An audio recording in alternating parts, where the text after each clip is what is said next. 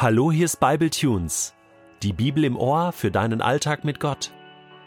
Der heutige Bible Tune steht in Epheser 1, Vers 4 und wird gelesen aus der neuen Genfer Übersetzung.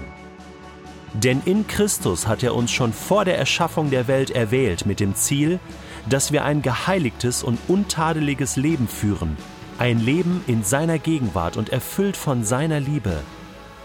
Du musst dir jetzt mal Folgendes vorstellen. Da sitzt dieser Mann namens Paulus vor 2000 Jahren im Gefängnis, gefangen und hat eigentlich keine Möglichkeiten, außer zu beten, zu hoffen und Briefe zu schreiben. Und das macht er, setzt sich hin und wir haben ja schon gehört, er beginnt diesen Brief mit diesem Lobpreis Gottes. Vers 3. Und jetzt ist es so, dass Paulus schreibt und schreibt und schreibt und diese ersten Worte, die da äh, aus seiner Feder kommen, Vers 3 bis Vers 14, ist im griechischen Grundtext, also Paulus hat ja seinen Brief in griechischer Sprache geschrieben an die Epheser, das ist ein Satz. Ja, ein Satz. Ich habe die Worte jetzt nicht gezählt, aber äh, da ist kein Punkt. Vers 3 bis 14. Da hat Paulus sozusagen durchgeschrieben.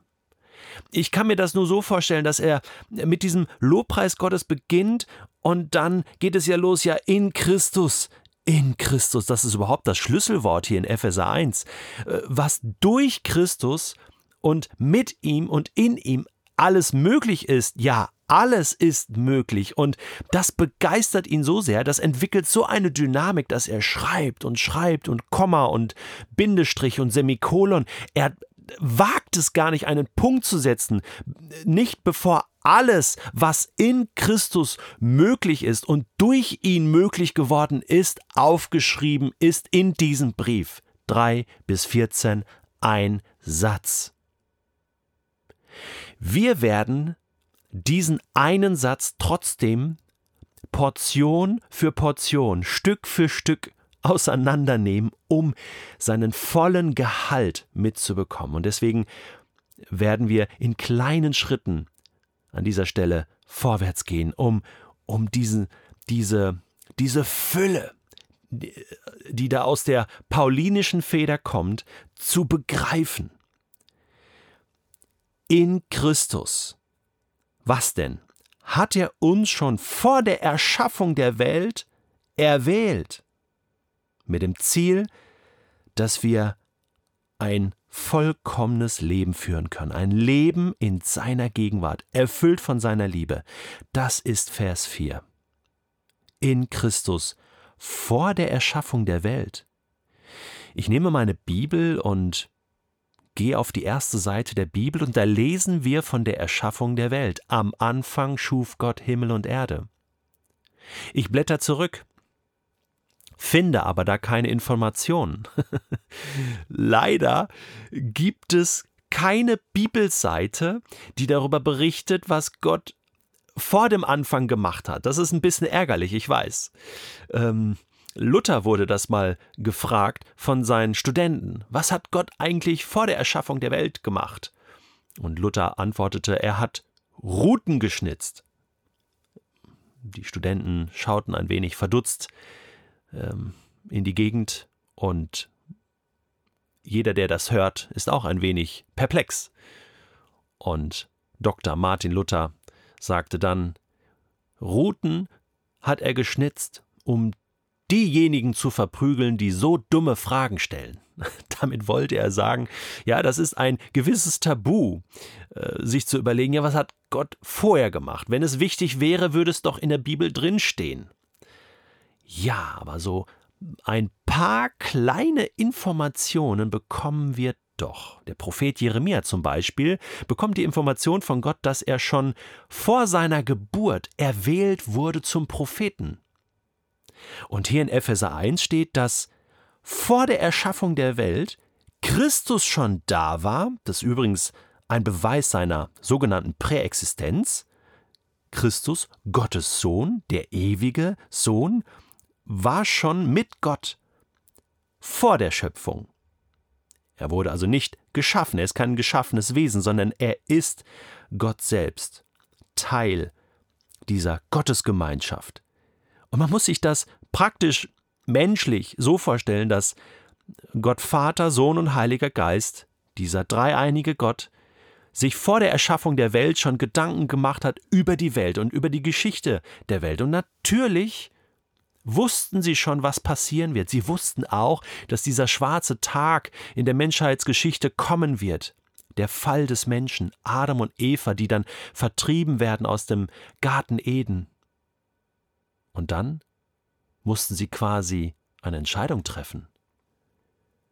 Fangen sie dieses Projekt Mensch trotzdem an? Ja, sie haben sich dafür entschieden und sie haben diese Welt erschaffen und den Menschen erschaffen, und dann kam es zu diesem Bruch.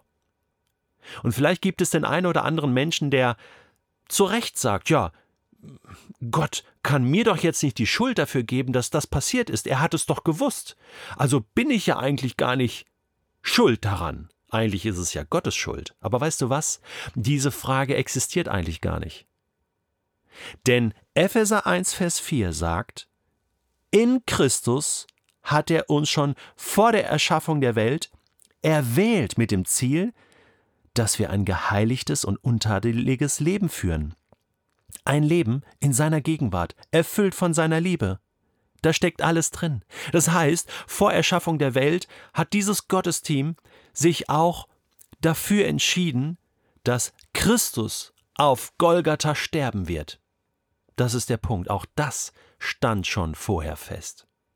Das heißt, die Antwort, die Lösung für dieses Problem der Schuld war auch schon da, schon immer war das auf dem Herzen Gottes, dass er alle Schuld auf sich nimmt. Nein, kein Mensch ist schuld an irgendwas. Es gibt nur noch eine Schuld, die ein Mensch begehen kann, nämlich ohne Christus zu sein. So sieht es aus. Und deswegen müssen wir diesen gewaltigen Text, der so tief ist, sehr ernst nehmen. Gott sagt uns, dass er uns schon von Ewigkeit her geliebt hat. Und was das mit mir macht, was es mit dir macht, weiß ich jetzt nicht.